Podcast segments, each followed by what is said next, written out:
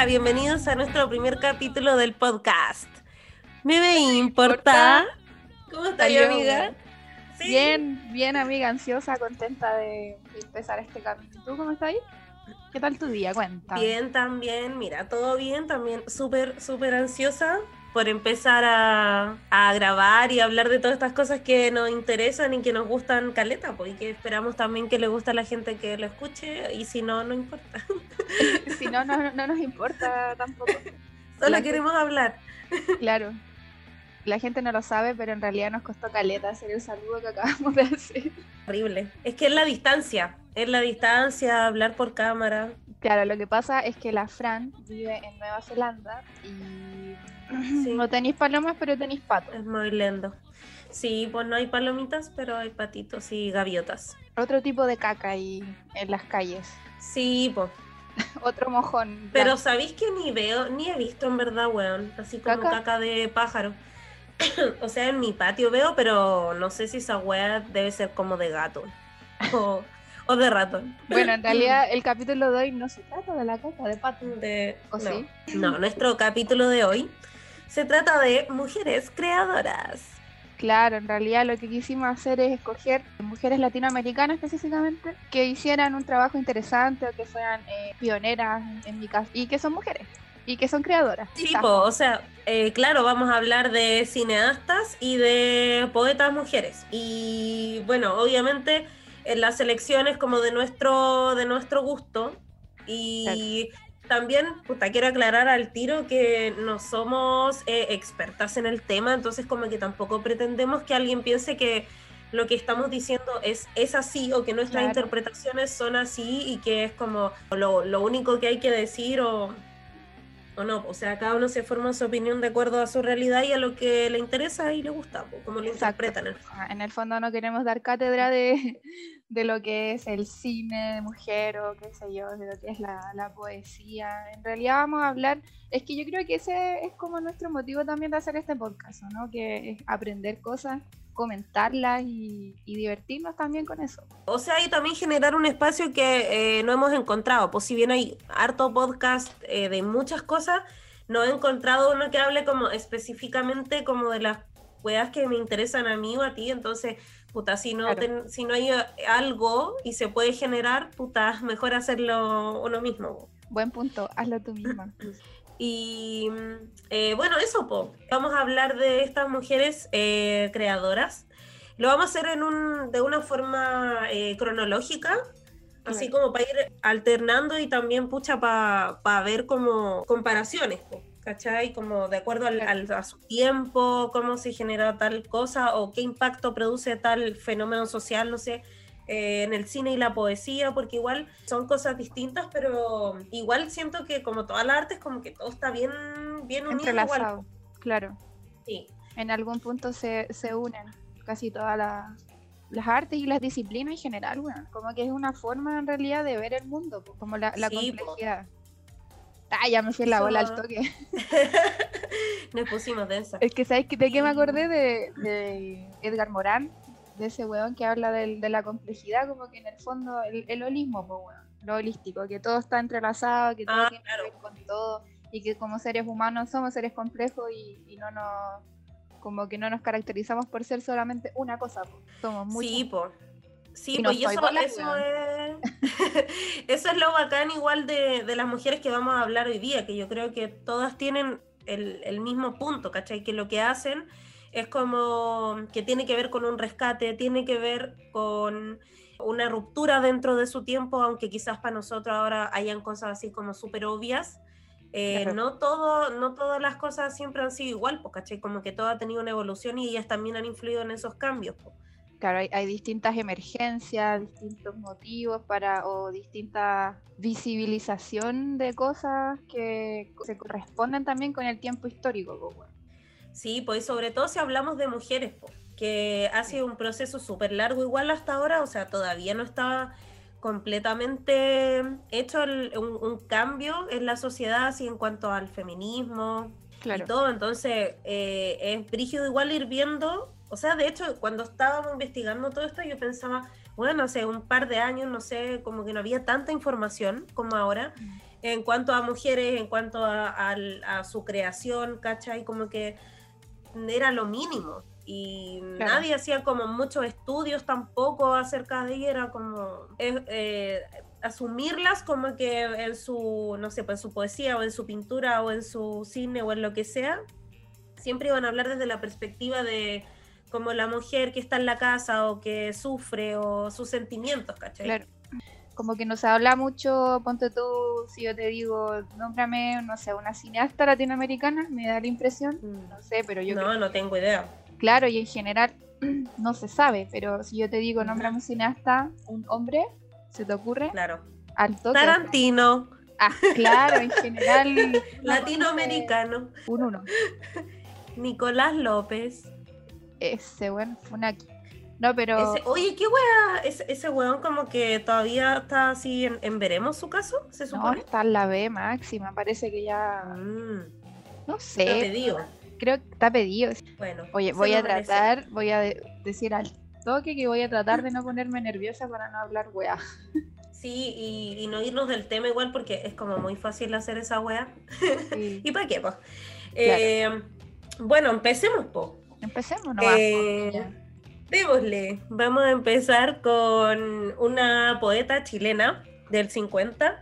¿Sabes que eso me di cuenta igual que en Chile, weón? O sea, ya lo sabía, pero como que de toda la investigación, creo que las poetas chilenas son las que más me gustan dentro de la poesía latinoamericana al menos.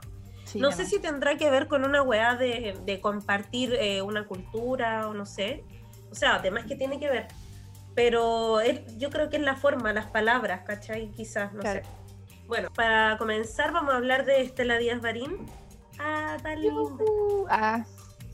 Eh, de la generación del 50, sí, eh, de hecho es como la única mujer a la que, se atribuye como a, a esa generación donde estaba Enrique Lin, Jodorowsky, Tellier, Neruda, Parra, así como que es la única mina de la que se habla. La choriza.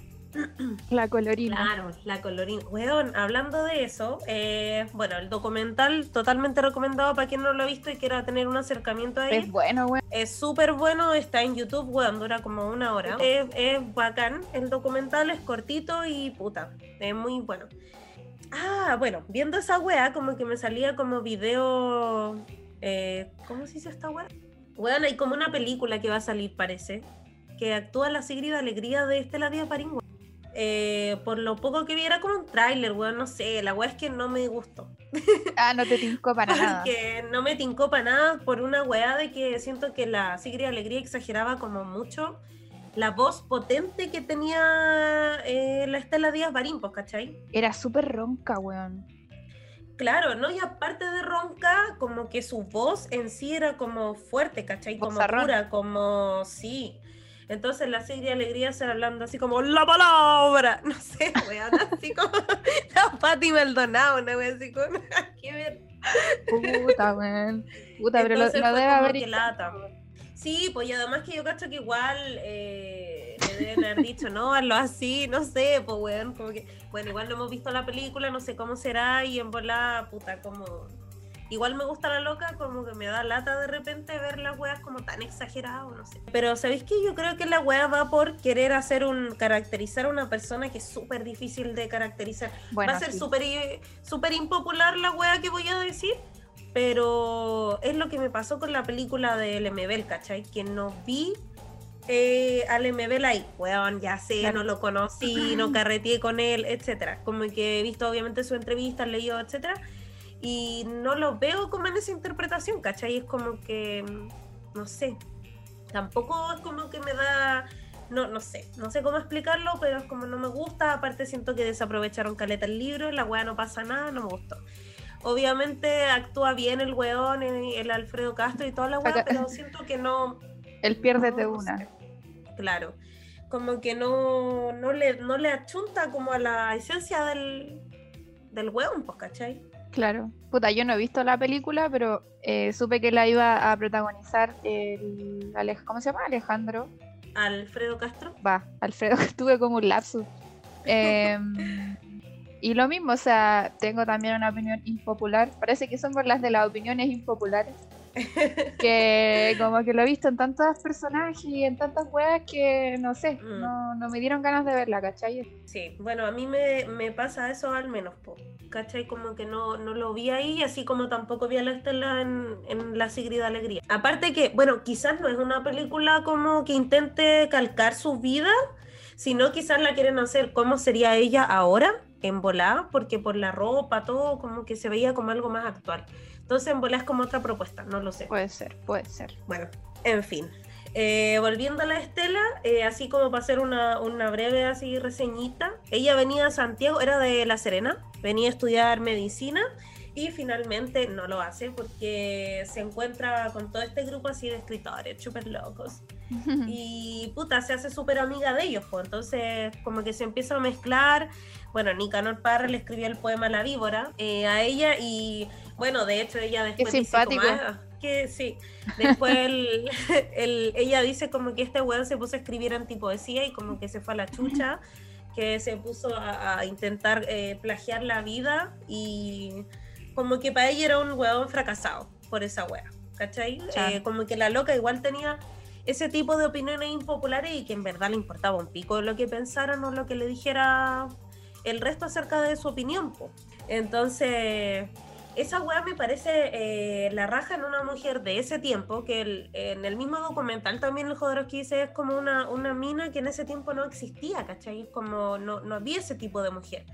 ¿Cachai? Una mina que, no sé, pues que tomara o que te pegara un combo o que fuera, se viera tan como decidida en, en sus formas, ¿cachai? Y esa weá como que la encuentro bacán y de hecho creo que hasta el día de hoy eh, no hay alguien que tenga esa misma personalidad. Ya, todos somos distintos, lo sé, pero es como ese tipo de personas que no, no le encontráis similitud en otra.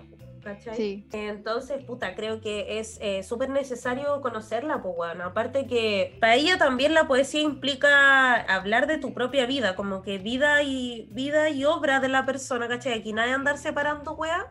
Claro.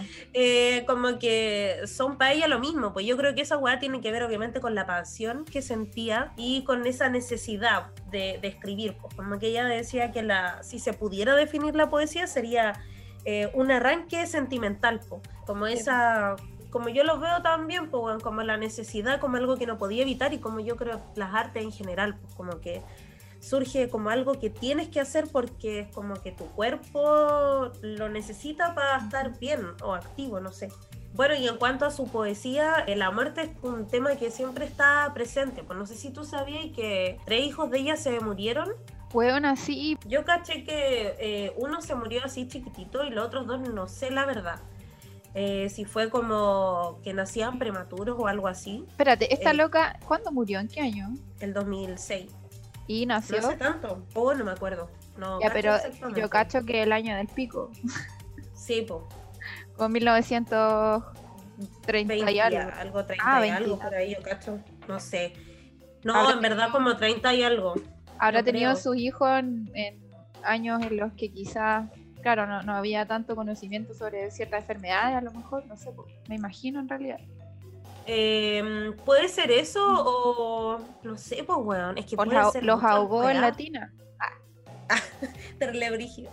claro. Eh, o no sé, como weas de estrés quizás como que tu cuerpo no resiste, no sé, pues weón, como que son mil weas que Pero ahí está claro su herida, su herida en el fondo, como que lo que quizás pueden unir a casi todas las mujeres de las que vamos a hablar hoy, es que hay algo, un antes y un después en sus vidas que en el fondo le da forma a su, a su arte, a su creación.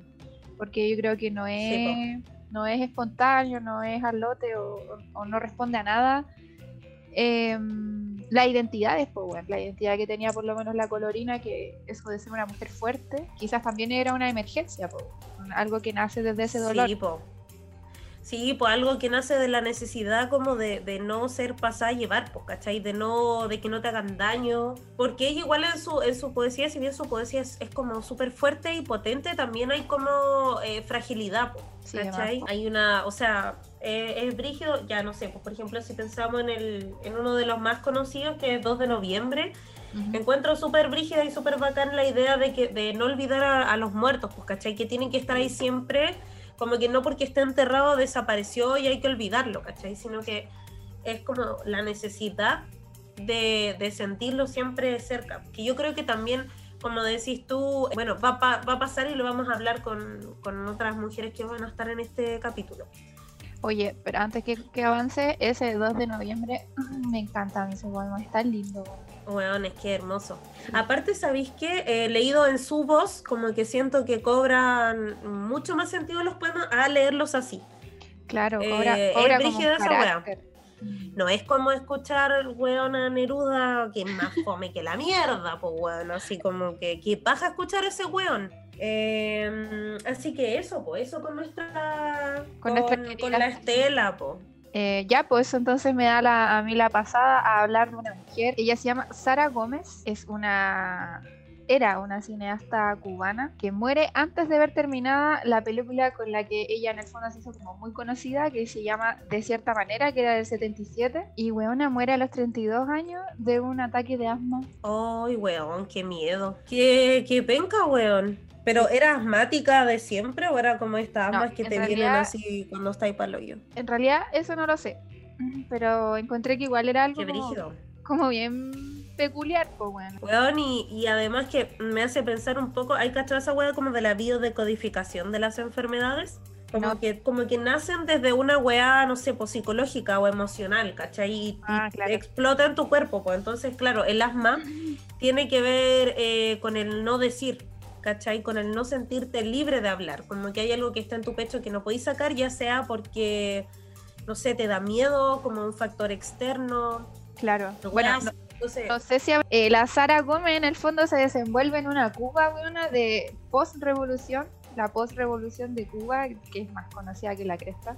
En realidad, bueno, en pocas palabras, cuando cae Batista, cuando se levanta la figura de Che Guevara, qué sé yo, como este, este hombre revolucionario, ¿cachai?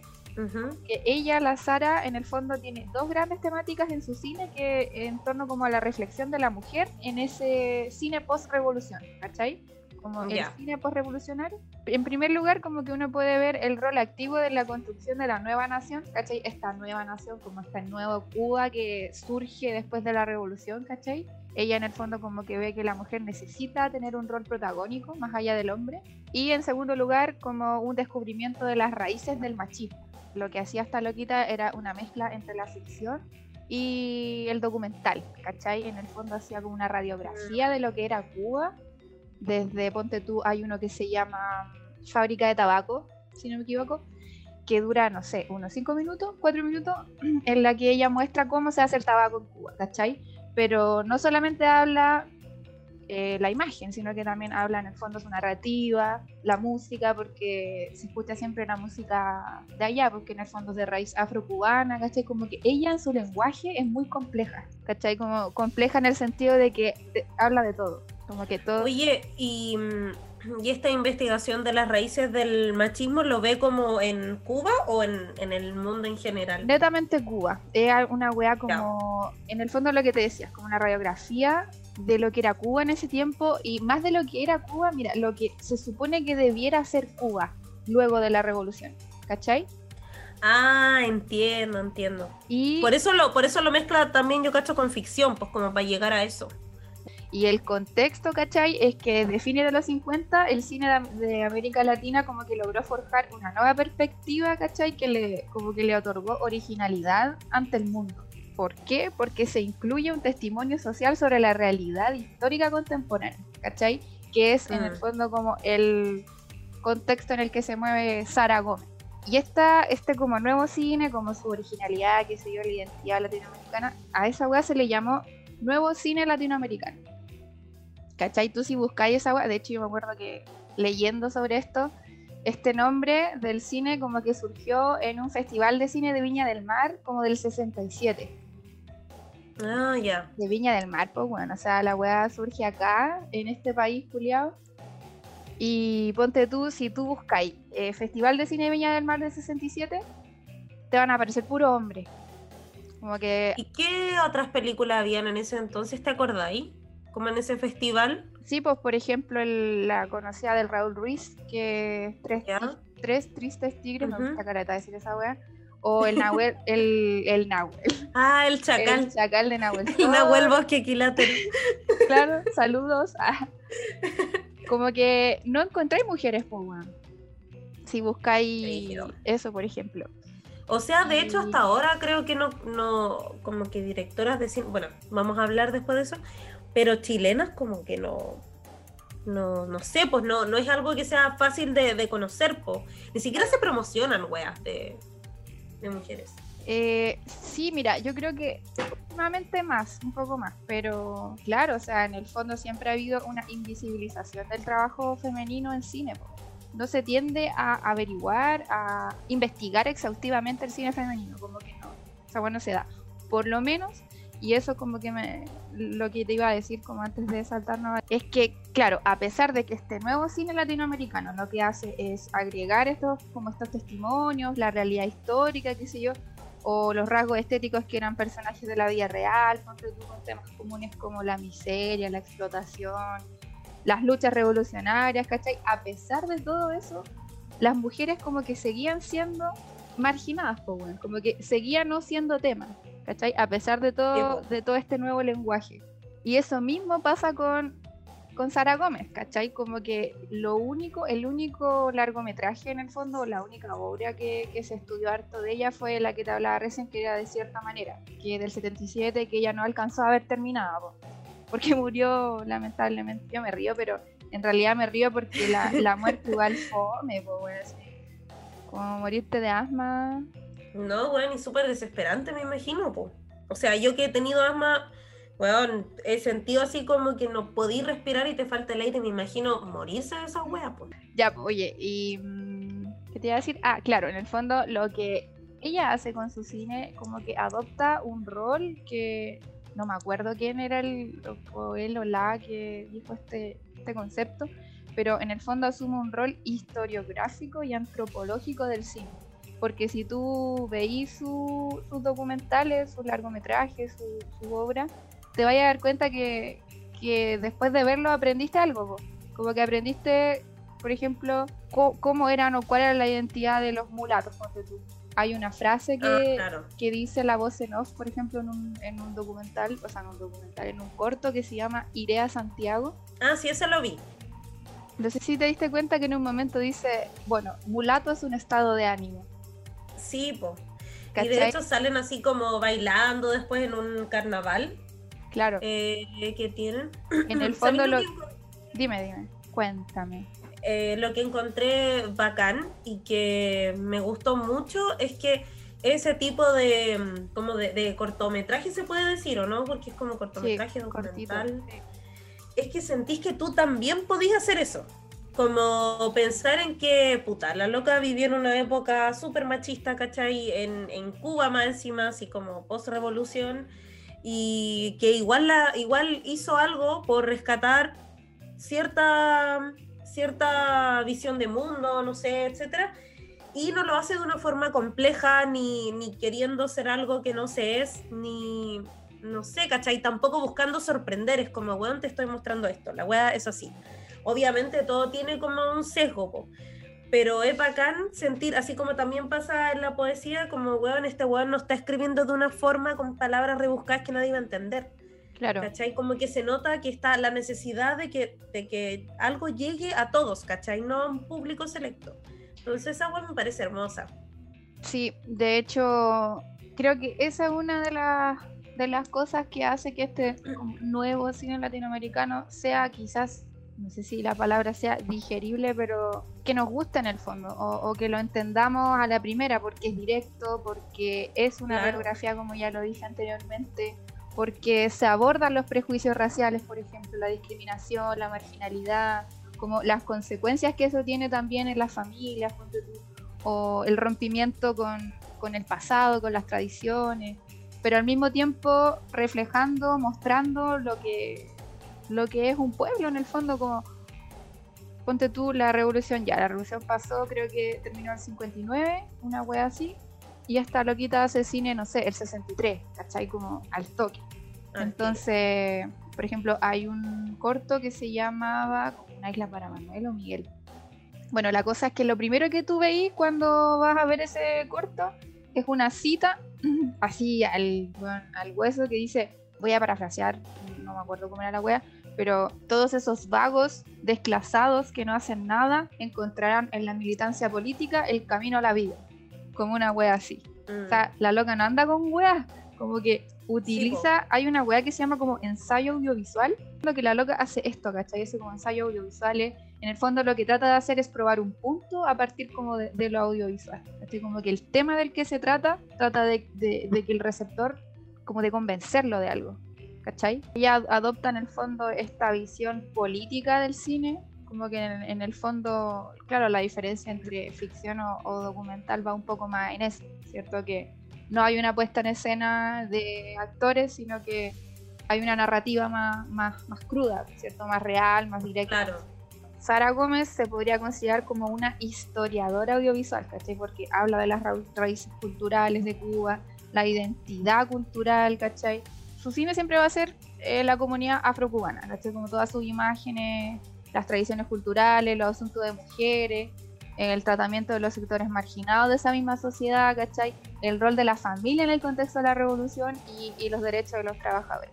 Claro, es que es como todo lo, que define mm, a una sociedad, pues, ¿cachai? Como la familia, cómo funcionan las weas en el trabajo, cómo funciona culturalmente, no sé. Sí, pero. Es como abarcando lo más importante. Pero siempre contextualizado en la revolución. Es otra cultura, pues la cultura revolucionaria y todas esas weas, como.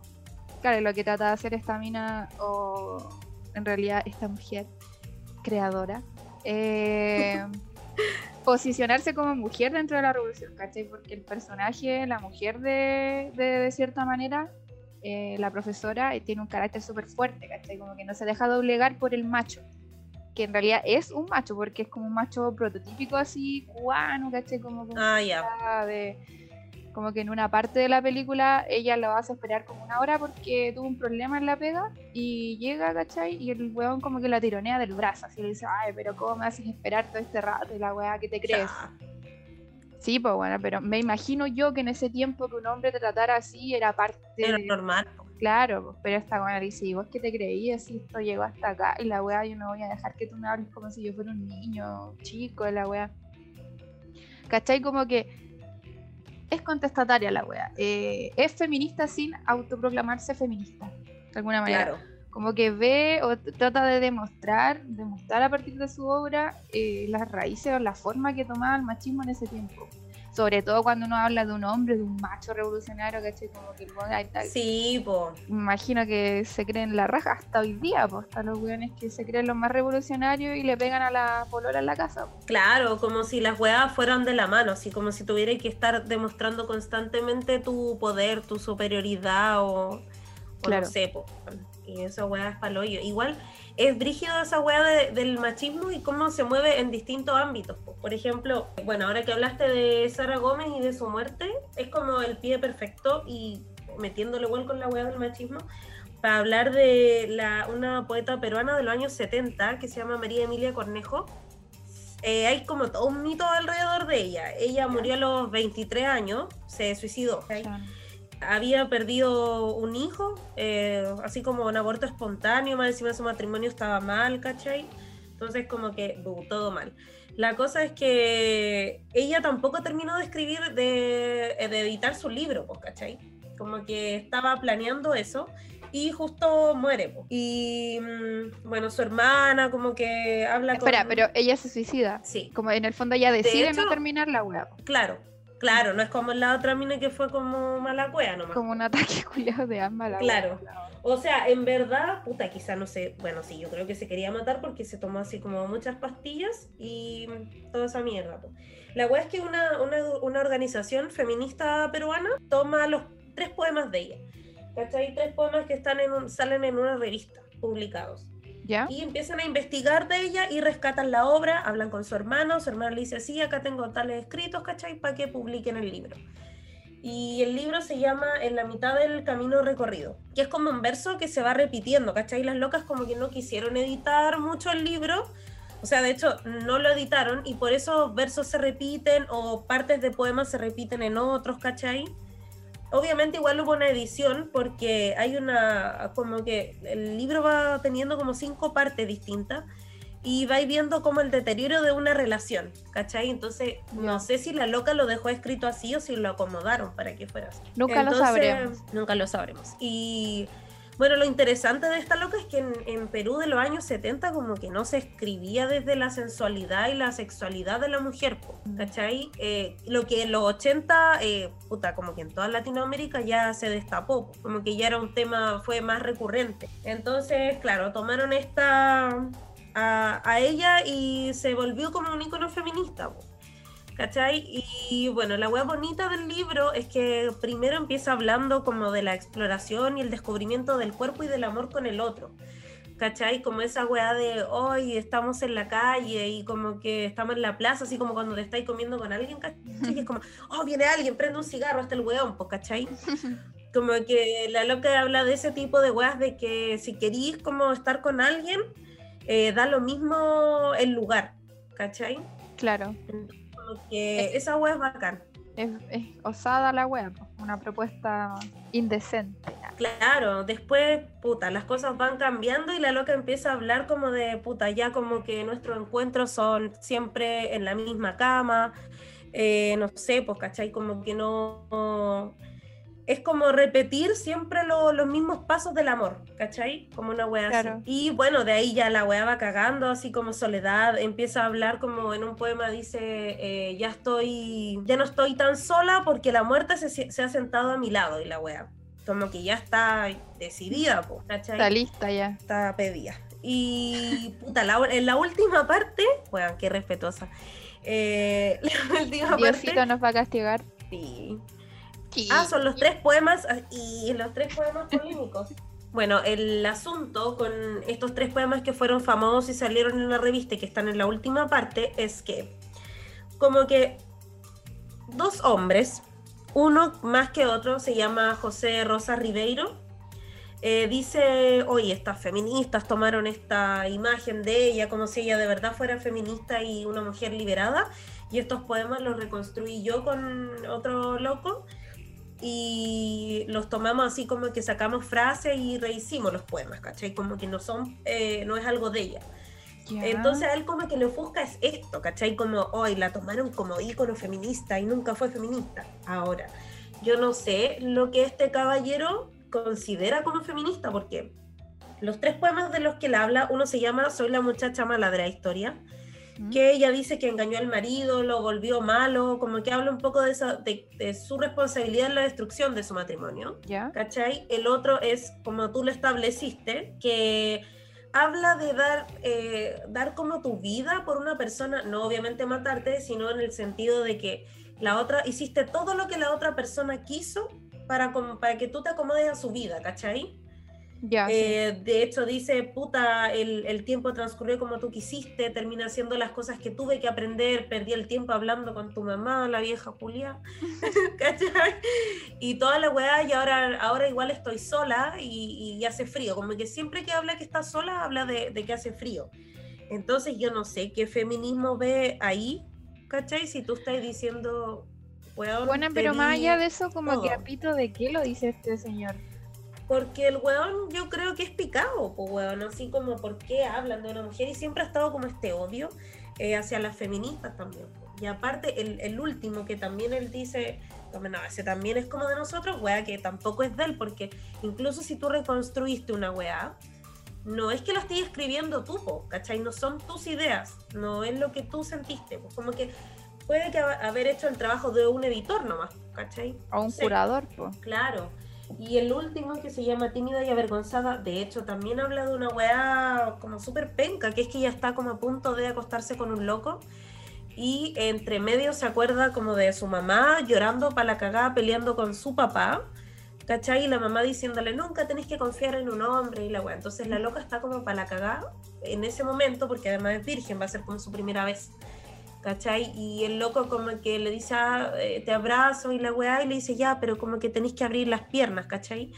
Y ella dice que se siente torpe y desolada, porque puta, probablemente piensa, no estoy cumpliendo con lo que mi mamá me dijo y no estoy cumpliendo con las expectativas del weón tampoco, no lo voy a disfrutar. Entonces, aparte de por qué chucha tenéis que salir diciendo, nada, esto lo hice yo, es como, ¿dónde está ese feminismo del que habla? Pues sobre todo si pensamos que las minas la toman como una feminista o una inspiración feminista porque ella abre el, el, campo de la sensualidad y la sexualidad en la escritura.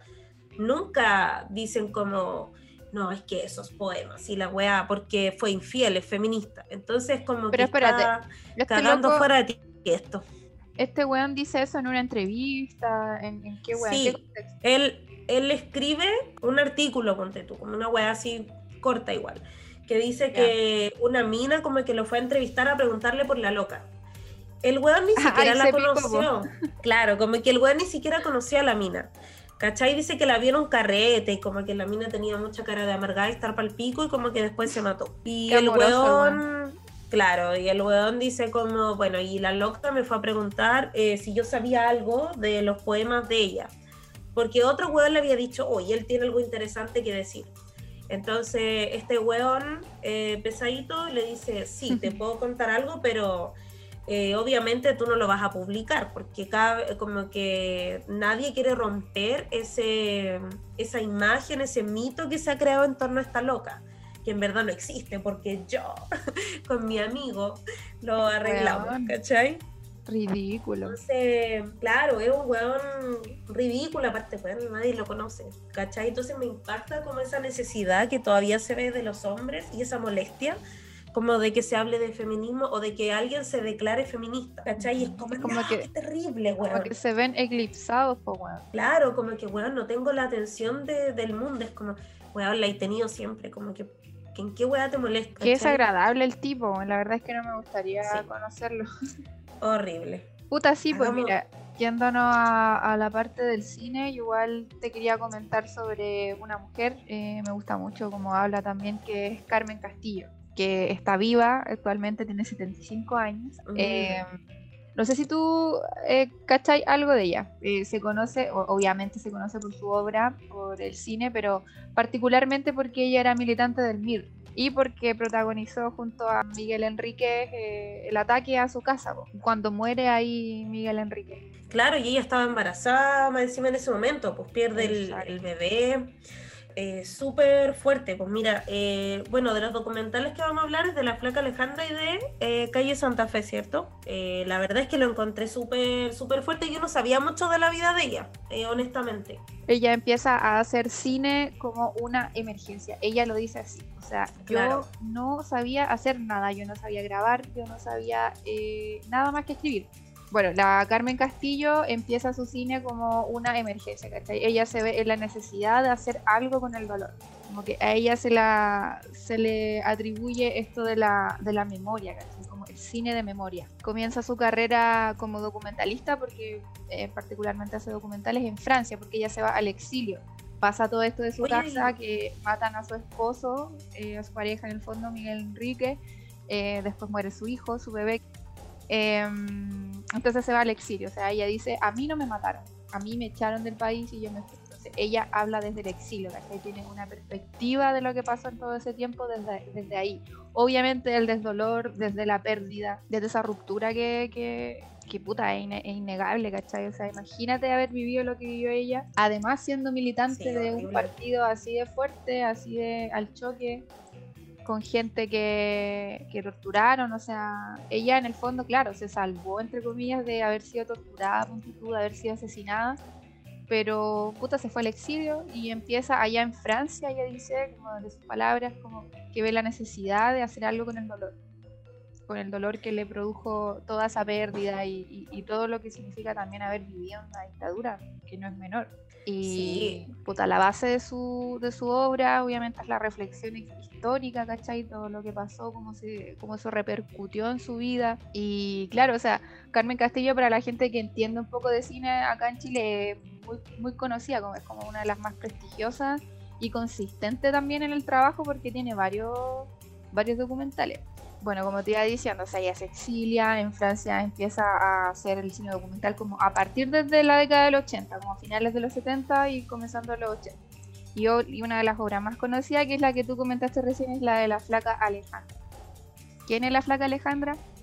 La flaca Alejandra se le llamaba a, una ex militante del MIR que se convierte, que en realidad la convierte en los militares como en el símbolo de la traición. ¿Cachai? Como ella en el fondo encarna una leyenda de la traición. ¿Cachai? Como que ella no solamente habla cuando la tortura, no solamente eh, da nombres, ¿cachai? Sino que además se vuelve una agente de la DINA, se vuelve mm. agente de la DINA. O sea, imagínate, o sea, no sé si tú viste el documental, La flaca, la flaca Alejandra. Ah, lo viste. Sí, lo vi, sí, lo vi. Vi, los dos y sabéis que encuentro eh, brígido lo, que hace Carmen Castillo de, de enfrentarse a esas cosas que le, me imagino le producen un dolor brígido, porque claro, si bien estáis haciendo algo con tu dolor, algo para la memoria, eh, también te estáis como enfrentando a esas cosas que, que siempre te van a causar algo, pues, ¿cachai? No, no sé cómo lo hace, como para separarse un poco o cómo será después para ella, después de todo lo que hace. No, lo que pasa es que según lo que ella dice, ¿cachai? Bueno, a todo esto tú puedes ver su obra y, una clínica de cineastas que, hizo el Centro Cultural La Moneda y en, la página del Centro Cultural. Ella ahí comenta, dice que mm, en el fondo ella nunca quiso volver a Chile, ¿cachai? No, no tenía motivaciones más allá de la, quizás de la familia y mm, no tenía ganas de volver a Chile en el fondo por el dolor, porque en realidad, o sea, Chile, ponte tú, en el 93, porque la flaca Alejandra se empieza a grabar el año 93, la, como lo, lo cronológico fue que esta loca, la flaca Alejandra, en el año 92 hace como una disculpa pública, ¿cachai? Se disculpa públicamente, eh, obviamente diciendo que lo que hizo estuvo mal, qué sé yo. Luego de eso, acto seguido, una de las víctimas directas de la flaca Alejandra, que eran amigas de Carmen Castillo, que son en realidad porque están vivas, la buscan. ¿Cachai? La buscan a la flaca Alejandra para decirle, imagínate, o sea, víctimas de ella directas, mm. gente que fue torturada porque ella abrió la boca, y gente que, al, que de hecho fue torturada y que no abrió la boca, entonces más fuerte todavía, pues Sí, pues. La buscan a la flaca Alejandra y le dicen, oye, Juan, por favor, ayúdanos a hacer justicia y habla en tribunales para meter preso a esos conches su madre, a los milicos. Y eso fue como lo que a la Carmen Castillo como que la hizo volver y querer grabar esta weá. ah, ya, eso no cachaba. Adentrarse. lo que hizo en el fondo ella en, calle Santa Fe es volver al lugar donde cambió su vida, o sea, volver al, al momento en el que se quiebra todo, en el que se quiebra su lazo con su país en el fondo. Entonces ella vuelve a la calle Santa Fe y ella dice, yo no tenía idea, en realidad yo me creé una historia, yo dije, claro, a mí me, porque ella le llegó un balazo, cae a piso, Miguel Enrique sigue peleando, no sé qué, no se rinde, ¿cachai? Y ella cae, pierde la, conciencia y ella dice, yo me creé una historia y, yo pensaba que la vecina del frente había llamado a la ambulancia y por eso yo me salvé pero en realidad nunca hice nada con eso, simplemente me, quedé con la sospecha y, nunca corroboré nada. Entonces ella vuelve a esa calle a corroborar, a ver qué fue lo que realmente pasó. Y ahí se entera, eh, se ve ahí en, calle Santa Fe en el documental, ahí ella se entera que fue un vecino, en realidad, que, la vio, ¿cachai? Y llamó a, a la ambulancia sin miedo, ¿cachai? De que los milicos estando ahí mismo podrían haberlo matado a él, porque en realidad lo que ella, lo que él estaba haciendo era proteger a una extremista, sí, porque eso era en el fondo para los milicos y para el discurso oficial, ¿cachai? Lo que no es la contrahistoria, en el fondo ella es una extremista, una enemiga de la patria. Entonces ella dice, ahí a mí me hizo un clic y hay una frase que ella dice que yo anoté que la encontré como muy emotiva que dice, obnubilada por el mal, por mucho tiempo vi en Chile solamente a torturadores y fascistas. Pero las palabras humildes de Manuel, que se llamaba así, él dice, hice lo que tenía que hacer, es normal. O sea, yo vi una mujer muerta en el piso y llamé a la ambulancia, o sea, hice lo que tenía que hacer. Entonces ella dice que eso le removió la memoria, ¿cachai? Como que dice que de las sombras surgen con gestos anónimos de bien. Sí.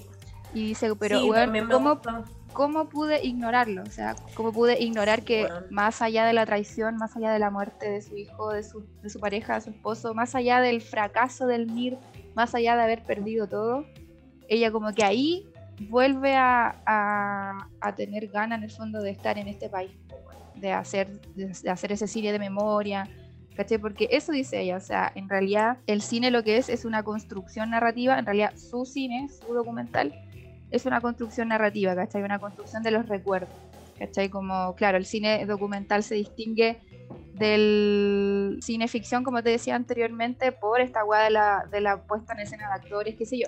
Pero el documental sigue siendo cine, ¿cachai? Sigue siendo una narración, sigue siendo una historia, sigue habiendo una perspectiva, ¿cachai? No hay una posición neutra, no hay periodismo ahí, hay una visión específica y su visión es que haya justicia y verdad, pues bueno. Y mm, cuenta la historia de los invisibles, de los silenciados, los revolucionarios, ¿cachai? Como siempre tratando de intervenir en la batalla como por la memoria y en contra de la amnesia, pues bueno. Porque, o sea, este país No se acuerda de lo que pasó, pues, weón. O sea, es como que, no sé, no murió tanta gente, no, ¿cachai? Como que ella no lo puede creer, como que se ve sobrepasada por esa weón. Entonces, ahí ve su emergencia de crear sí.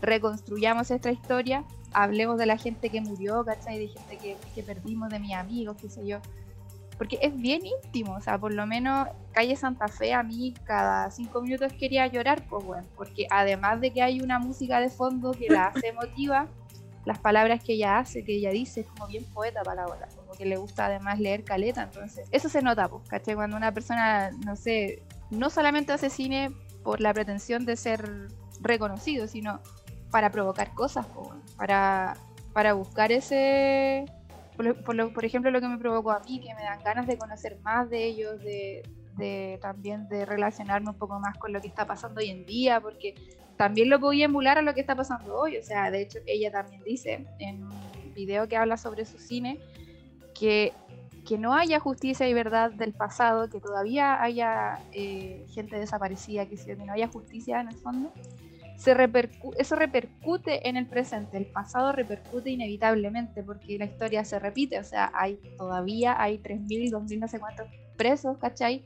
Por la revuelta del año pasado. Es una weá que en el fondo la historia se va repitiendo lamentablemente porque no está esa reconstrucción. Sí, claro, entonces eso pensaba yo también que es súper importante lo que hace porque además de ser muy valiente y enfrentarse con el dolor, claro, está reconstruyendo algo para que, no sé, pues gente como nosotros, gente más joven que en verdad no cacha nada, eh, puta, pueda saber eh, las cosas que pasaron, desde ese mismo, desde su punto de vista, ¿cachai?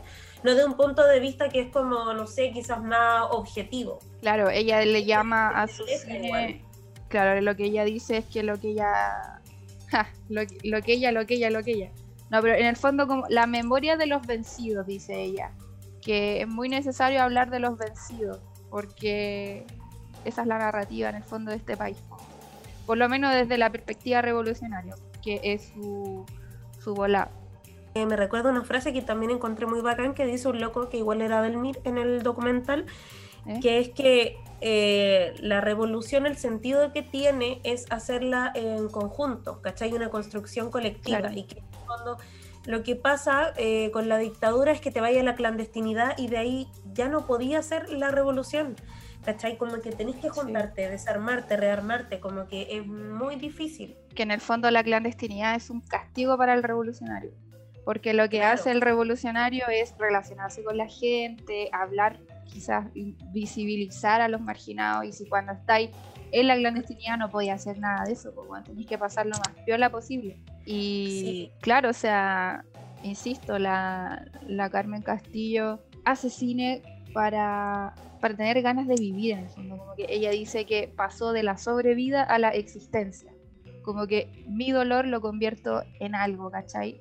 Es como, al final es como un motor que la, que la, como que la obliga casi a crear, ¿cachai? Claro, eh, yo creo que tiene que ver con lo que hablábamos al principio de esa necesidad que va más allá de algo que te gusta, ¿cachai?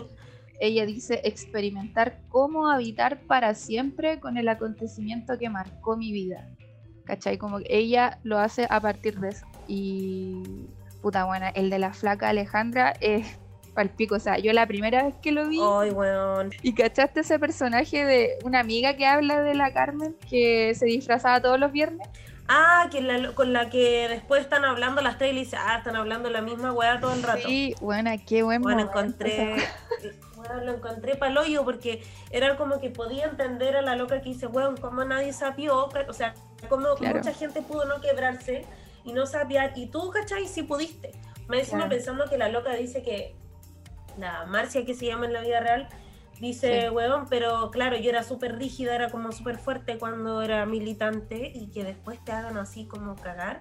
Y que más encima, claro, después te juzguen, pues, ¿cachai? Así como, weón, no tendría por qué haberlo hecho, como que igual la cagaste. Pero como dice ella, no podías hablar de algo si no estuviste en la situación. ¿Cachai? Sí, mira, para hacer una contextualización, quizás gente que nos escucha, si es que hay alguien que nos escucha, ah, eh, lo que estamos hablando es que en La Flaca Alejandra aparece una amiga de Carmen, que es la directora, la cineasta de la que estamos hablando, que se llama Alicia. Y Alicia eh, se muestra a ella disfrazada como, como una cuica, ¿cierto? Como exageradamente, así como hasta con velo, qué sé yo. Y ella lo que, ¿por qué hacía eso? Porque era una especie de performance y a todos los fines de semana, todos los viernes se disfrazaba como para satirizar sobre cómo Chile hace como que nada hubiera pasado. Como ese personaje de, todo está bien, ¿cachai? No sé, pues era una forma de ella de, expresarse, me imagino. Pues, para molestar también. Y, y claro, o sea, la flaca Alejandra, la Marcia se llama, ¿cierto? Sí. Em, la obra el, documental La Flaca Alejandra lo que quiso hacer, según las palabras de la propia Carmen, era que la gente, el espectador, se hiciera una idea sobre la Flaca, ¿cachai? Y ella misma dice que no tuvo muy buena, muy buen recibimiento esa, ese documental en la gente que fue víctima en el fondo de la dictadura, porque se sentían constantemente como choqueados un poco por verla a ella junto a quien provocó la muerte de su esposo. Sí, Y... Sí, a mí igual esa weá me, tenía paloyo, como que bueno, pensaba, weón, y no solo con ella, no sé. Y no solo eso, toda, bueno, todo el equipo de la flaca Alejandra fue víctima de la flaca Alejandra. Todos. Todas las personas que ayudaron a Carmen Castillo a hacer ese documental. O sea, la weá es más poderosa que la chucha. No sé, pero me parecía, claro, súper fuerte que como ese enfrentamiento, por decirlo así, como que podía entenderla a las dos, pero claro, como también tenéis la visión, todo el documental de la loca que te va contando como las weas que le hicieron, lo que tenía que hacer, como que a pesar de decir, puta, sí, traicionó y toda la wea, como que igual empatizáis con ella, pues. ¿Cachai? Como que te sentís como, ¿cuánto no sabís cómo hubiese reaccionado con las weas que la loca vivió? o sea, yo creo que aunque ella lo explique, te lo dibuje, uno no, no va a tomar conciencia de cómo fue la wea nunca difícil dimensionar eh, ese estado de desesperación, weón, o quizás qué weá pensáis también. O sea, la loca misma dice, yo resistí, resistí cinco sesiones de tortura y después ya no pude más. O sea, eso te da a pensar que la gente que no habló, ¿cuántas sobrevivió? Po? Sí, po. 10, 15, 20 sesiones de tortura para pensar, amigos. No, palo yo, weón. Oye, y tomando tomando estos temas así como de, cambio o de esta época, me recuerda la eh, Cecilia Vicuña, que es una poeta de los años 60, que mm, igual ella habla un poco de eso de la revolución, porque también estaba como, bueno, en ese tiempo toda la gente era como muy politizada, pues no es como mm. ahora que, bueno, ahora yo creo que igual las cosas cambiaron desde octubre del año pasado, como que de nuevo se empezó a, hablar eh, de, política, eh. y toda la weá que estaba súper perdido. como que antes, antes era como más mal vista la weá. Sí, pues así como, ¿para qué vamos a hablar esa weá que fome ya? Todos los buenos son ladrones, punto. igual tengo que trabajar, una weá. claro, igual mañana me tengo que levantar temprano. Claro. Y bueno, esta loca eh, dice en una entrevista así de hace como dos o tres años que habla también de este tema y retoma esta weá de de hacer eh, la revolución o un cambio eh, siempre desde lo colectivo. ¿Cachai? Que la juega nunca no vaya a lograr un cambio de, sociedad o de mentalidad, sino así de manera colectiva. Claro. Y em, ¿Sabéis que tienen mucho en común todas las mujeres de las que hemos hablado? Sí. Y es curioso eso. Es cuático porque, claro, además que ella habla, ella era como de los años 60, ¿cachai? Después se fue a, eh, a Nueva York y toda la wea, y ella dice que desde el 73 que pasó esta idea de, ah, no pescar la weá que pasa, ¿cachai? Como seguir tu vida, ensimismarte. Como que se rompe la idea de cuidar al otro, de construir con el otro, y porque ya mm. ni te preocupáis de tipos, ¿cachai? Como que vivir, no sé, pues pegado al teléfono o, o a todas las weas que te distraen, ¿cachai? Y que siempre hay un, hay una persecución hacia el, deseo de saber. Por eso también, eh, puta, pasa esta weá de que se queman los libros cuando pasa eso, se intenta destruir todo el material, ¿cachai? Histórico y todo lo que hay que te pueda como corromper eh, la cabeza y sacarte de ese espacio en el que te tienen. Claro. ¿cachai? Entonces, claro, encuentro que es como, son temas súper eh, interesantes, pues esta loca también habla de, del, del machismo, eh, que dice que la weá no ha cambiado nada desde el 60, sino que ahora es como que está oculto nomás, en, la hipocresía de la gente. Se cree como que las weas cambiaron, pero en realidad dice que no han cambiado nada y que es porque Chile siempre ha imitado eh, todo lo que pasa en Estados Unidos, pues, que Estados Unidos e Inglaterra son como el paraíso de la hipocresía, como los maestros de la hipocresía. Mm. Entonces que acá, claro, se da eh, mucho esa wea de la imitación. Y de hecho en su libro que se llama, que no lo pudo editar en Chile, que se llama Sabor a mí, ella pone, no lo pudo editar de hecho porque decían que era como alto en contenido erótico y la wea. ¿Qué año eso? ¿Cachai? El... no me acuerdo, pero es antes del 73. Ah, ya, pero en esos años. Entonces era como, no, ¿qué onda? Y al final lo editó en, Inglaterra, pues bueno, así como la mierda. en el país hipócrita. en el país hipócrita. Y de hecho la loca vive en Nueva York, ¿cachai? Entonces como esa wea como de, ya, no te gusta, pero vivía allá. Vacilando eh, la hipocresía. Y todo vacilando la hipocresía, claro. Y bueno, ahí tiene dibujos, todo. Y igual era, era, no sé si era del Partido Comunista, pero sí era como que amaba Allende y como toda, toda esa... Es que fue un gran fue un gran personaje ese loco, sobre todo para los artistas de la época. Es que sí, pues esa es la wea. Pues, lo que ella decía también, pues así como que cuando pasó lo del golpe se quebró todo ese ideal que había de estar creando eh, algo nuevo, algo mm. bacán, ¿cachai? Estar creando un futuro, eh, la raja, pues bueno, que toda esa wea se fue a la mierda. Pues. Bueno, aparte que igual tiene, tiene todo un rollo con el discurso, ¿cachai? Con las palabras, como que tiene, busca su propia etimología de las palabras, como que es una persona que se nota que lee caleta, que habla mucho con gente mm. y que ella misma ha dicho que en, Chile eh, ha sido como invisibilizada de hecho por minas, ah. Por minas que son eh, machistas y cómplices como de, la academia, ¿cachai? Del poder. que les molesta que ella, no sé, pues hable como de, su cuerpo, de su sexualidad y que se deje ser nomás, ¿cachai? Entonces ella dice que por eso cuesta tanto que el, el movimiento feminista como que tome fuerza siendo que podría ser mucho más fácil, pero siempre hay minas que son cómplices de la weá porque también les sirve de alguna manera. Claro, se ven beneficiadas de cierta manera, o quizás también está el orgullo igual, como saberte equivocada pero no querer asumirlo. Claro, porque ella dice son, son mujeres que se creen feministas pero en realidad no lo son, y que en el fondo les gusta tener ese poder de ellas también poder censurar a alguien. ¿cachai? Así como decir, no, de hecho ella dice como que desde la Revolución Pingüina se empieza a hablar de ella, a rescatar su obra por ese grupo de cabras, ¿cachai? Como por las cabras nuevas que empiezan a reivindicándola por hacer, claro, documentales o, de hecho ella era, de, de, la tribu, ¿no? Mm. ¿Cachai? Que es como estos colectivos de acción y toda la weá de, de arte y no hay como muchos videos ni fotos, así casi nada, porque bueno, tiene que ver también con lo de la performance, ¿cachai? Como que se hace eh, en un momento y da lo mismo que la wea, importa el presente, como la misma wea de la emergencia del presente de lo que está pasando ahí. Como que si no se graba da lo mismo porque no se busca hacer una guay a la posteridad, ¿cachai? Es como lo urgente del momento. Más vanguardista también. Sí, igual a mí me, la verdad es que soy así como vieja culiada para entender las performances, así es como, esto no es arte, ah, no sé. Claro, sí. ¿Qué estás tratando de hacer, amigo?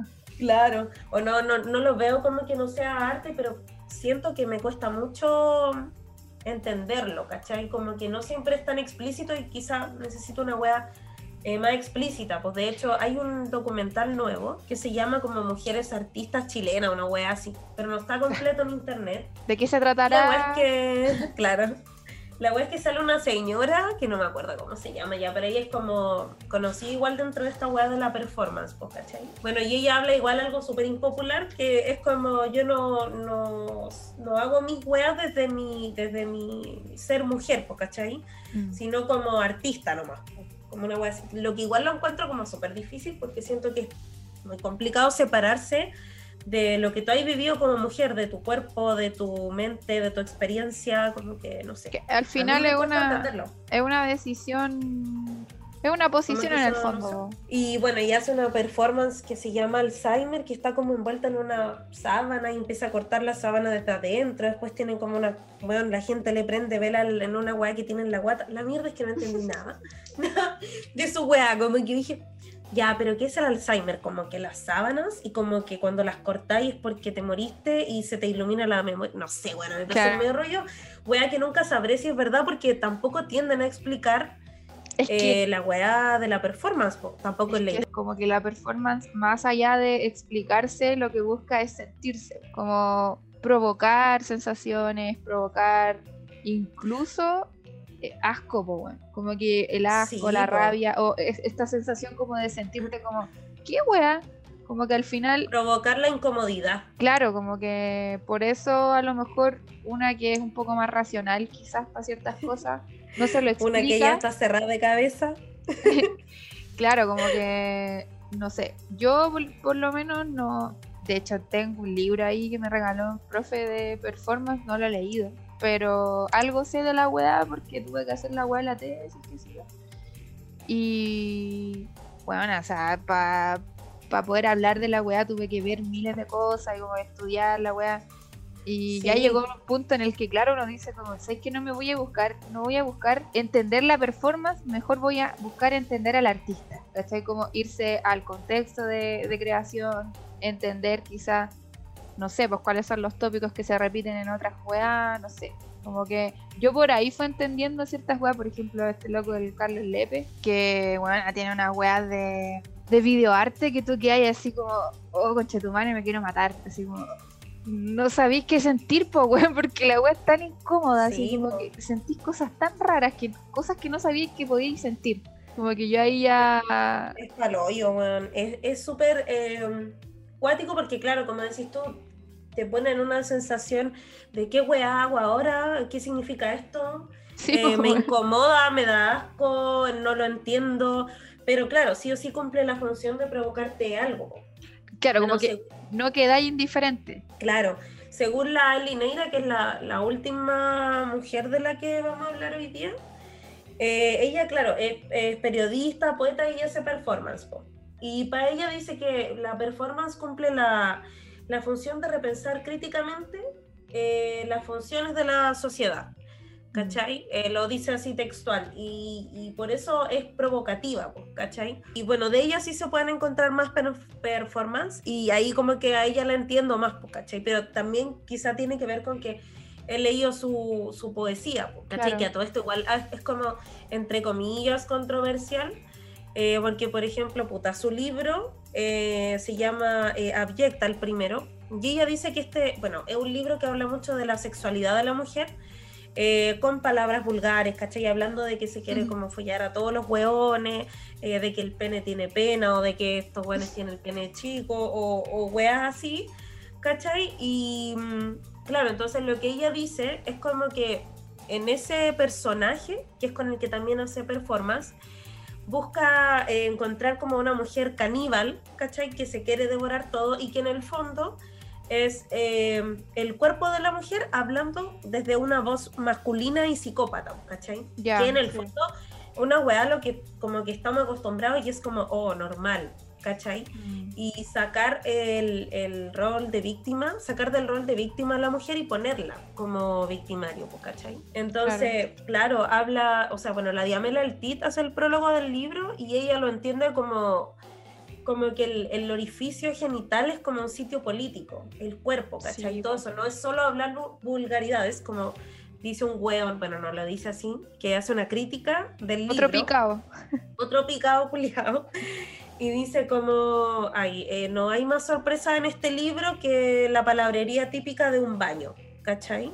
Eh, y claro, para él puede ser así porque Oye, pero eso suena bacán, pues, weón. Sí, pues, pero para él no lo ve como algo bacán, ¿cachai? De hecho dice como, ah, esta weá se lee rápido, como que es muy simple y como que agota la sexualidad, ¿cachai? Y puta, de más que, de más que para él sí, lo, sí es así, porque es hombre, pues, weón, ¿cachai? O sea, no entiende que, que siempre uno si decía tal weá, o si hablé con muchos garabates como, ay, qué ordinaria, ¿cachai? O si eres borracha, o si habláis de que hoy me metí con este, con este, hoy siempre vaya a ser maraca, ¿cachai? Mm.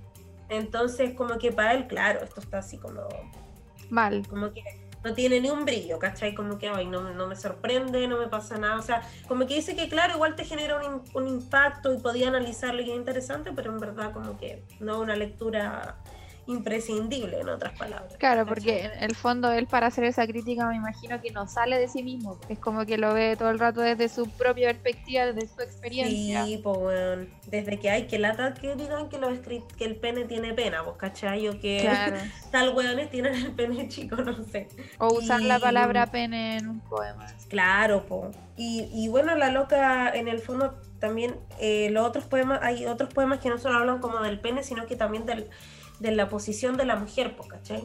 Mm. Eh, hay uno que se llama militante ejemplar que habla con la mujer que cumple como este rol que se le ha dado de pololear a puros besitos, esperar hasta casarse, tener la casa bacán, pero eh, oler a, fracaso, ¿cachai? Como que tu vida al final se base solo en entrometerte en la vida de los demás porque no hiciste nada contigo misma, ¿cachai? O, la otra weá del, del poema que tiene el nombre del libro, que se llama Abyecta, que habla, claro, de follarse a todos los la gente posible, ¿cachai? Y decir, bueno, no me depilo, no cocino, soy comunista, y si veo que vos me vayas a dejar, yo te sigo y te mato, ¿cachai? en el fondo, sí, como que yo lo veía y decía, weón, es como todo lo que le molesta a un weón, pues, ¿cachai? Que no te depilí, es como, hoy la weona así como casi cochina. Mm. A un weón entendámoslo como súper hombre, pues, ¿cachai? Claro. Eh, o, puta la weá, claro, no cocina, o sea, ¿qué sentido tiene? ¿Cachai? Mm. Eh, más encima es comunista, o sea, tiene ideas en su cabeza, ¿cachai? Y que, claro, si la, la dejáis tan loca que te va a matar, porque es lo que pasa con todos estos weones, que, que si tú los dejáis o veis que estáis, ven que estáis con otro weón, son capaces de hacer esa weá, pues, ¿cachai? y al final, claro, se le echa la culpa a, no sé, pues a la pasión o, o a que estaba loquito. Que entonces encuentro que yo la primera vez que leí este libro dije, oh, qué bacán, qué entretenido, pero ahora entendiendo el, lo que ella quiso hacer como con este personaje, ¿cachai? De, romper con ese estereotipo de mujer y darle a su cuerpo esa voz de hombre a la que estamos acostumbrados, digo, weón, la weá bacán, pues como que cobra otro sentido, mucho más interesante que decir, hoy qué bacán que hable de esta weá y que sea ordinaria, pues, ¿cachai? Claro, en el fondo lo que tiene mucho que ver cada una de las mujeres de las que hablamos es eso, como su discurso innovador, eh, rupturista, que pone en la mesa los temas que quizás los hombres no se atreven a tocar o en realidad que no les interesa. Esa perspectiva femenina eh, crítica, porque en realidad de, todas las mujeres que hablamos hoy día es eh, innegable que tienen un rasgo eh, como de contrainformación, ¿cachai? Como ese rollo de rasgos estéticos de, de, ruptura con el lenguaje, la weá de esa mierda como de estar en contra del canon en el fondo. Claro, y lo que hablábamos de, de esa necesidad, de esa emergencia de hacer las cosas y de ese em, poco pudor, ¿cachai? De decir, eh, no sé, o yo soy feminista o yo soy eh, tal weá, ¿cachai? Como perderle el miedo a las etiquetas, pues, ¿cachai? A, la weá que queréis decir o lo que vayan a decir de ti. Que esa weá cuesta mucho, como que aunque hoy en día se hable de feminismo, por ejemplo, a muchas personas o mujeres les cuesta decir, oye, sí, soy feminista, aunque tengáis toda la idea, ¿cachai? Por el miedo, claro, a que te juzguen igual. Pues como que seguimos siendo como relegadas a un segundo plano o, al fondo, así como ella está hablando weá, ¿cachai? Como que... Claro, yo, siento que esa weá, infantilismo con, con los que relacionan a la mujer, tiene que ver como con que, ay, es que es exagerada. O la weá de la hormona como que se le quita importancia, se le quita un poco de importancia al, al, discurso o al dolor femenino por lo mismo, porque, ay, no, si ah, no es que anda con la regla, ¿cachai? Como, claro.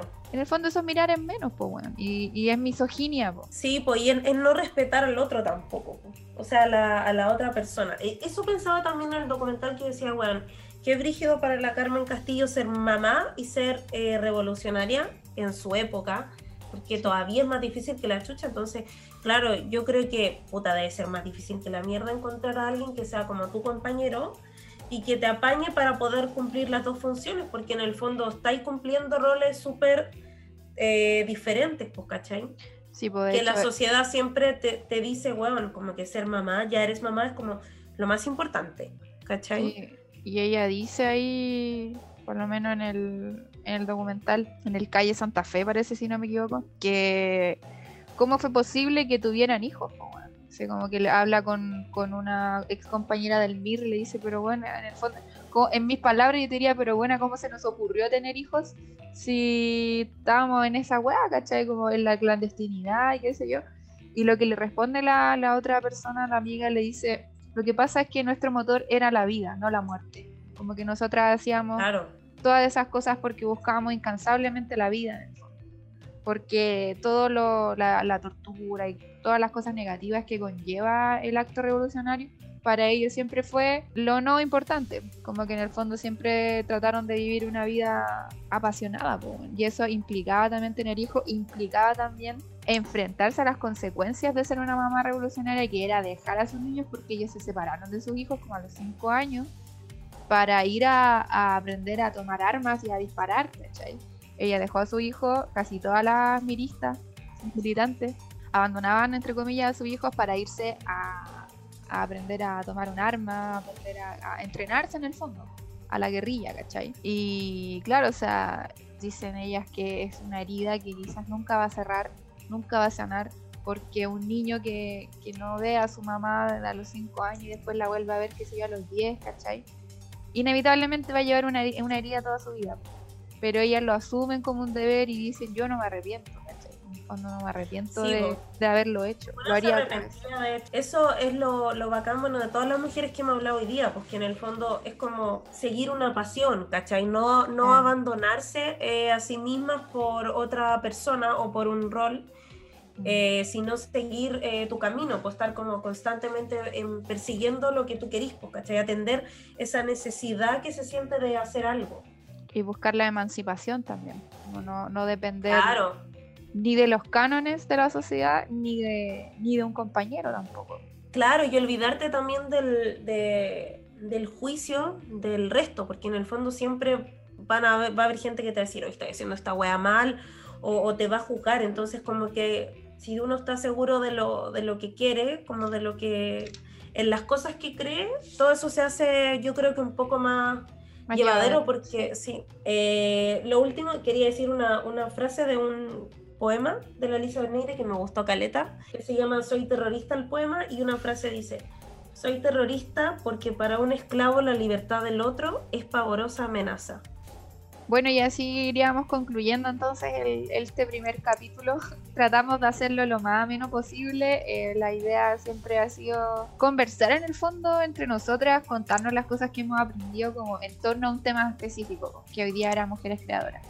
Claro, la idea es igual ir eh, planteando temas que nos parezcan interesantes y que sabemos que también va a haber personas que les van a interesar. Eh, siempre entender que en nuestro punto de vista nuestra interpretación nunca va a ser como que, oye, sí, estamos diciendo la verdad absoluta. Y puta, la idea es disfrutarlo tanto para nosotras como para quienes escuchen, porque sea como... Claro, y, conozcan también a, a las personas de las que hablamos, si es que no las conocen por lo menos en la obra de Sara Gómez la pueden encontrar toda en YouTube. Bueno, la verdad es que no sé si todas, pero bastante. O sea, yo encontré como unos 10 en una, una sola lista. Y la, las obras de, Carmen Castillo la encuentran en Vimeo. Ella misma dijo que liberó, por ejemplo, Calle Santa Fe, lo liberó, entonces lo puede ver cualquier persona. Y la flaca Alejandra está en, la página de, del Centro Cultural La Moneda. Y eso, pues, amigues, los libros también, bueno, no todos, la verdad, de las chilenas están en memoria chilena o en internet igual. O sea, cuesta a veces encontrar algunos, pero en el fondo siempre hay gente buena onda que, está, que sube las cosas y se pueden descargar o por último leer online, no sé. Y que eso, Ojalá que les haya gustado, que puedan conocer cosas nuevas, investigar, averiguar acerca de lo que hablamos y, y aprovechar la internet para algo más productivo que tapear a tu ex amiga. Por favor. Hagamos otras cosas. Empecemos a crear. Ah. Sí. Ya, pues ha sido un gusto. Sí, la verdad es que. Un placer. Sí, y nos vemos, po. Nos pues, vemos no, en, no nos en el próximo capítulo. O sea, nos escuchamos. Nos estamos escuchando. Adiós. Chai, chai.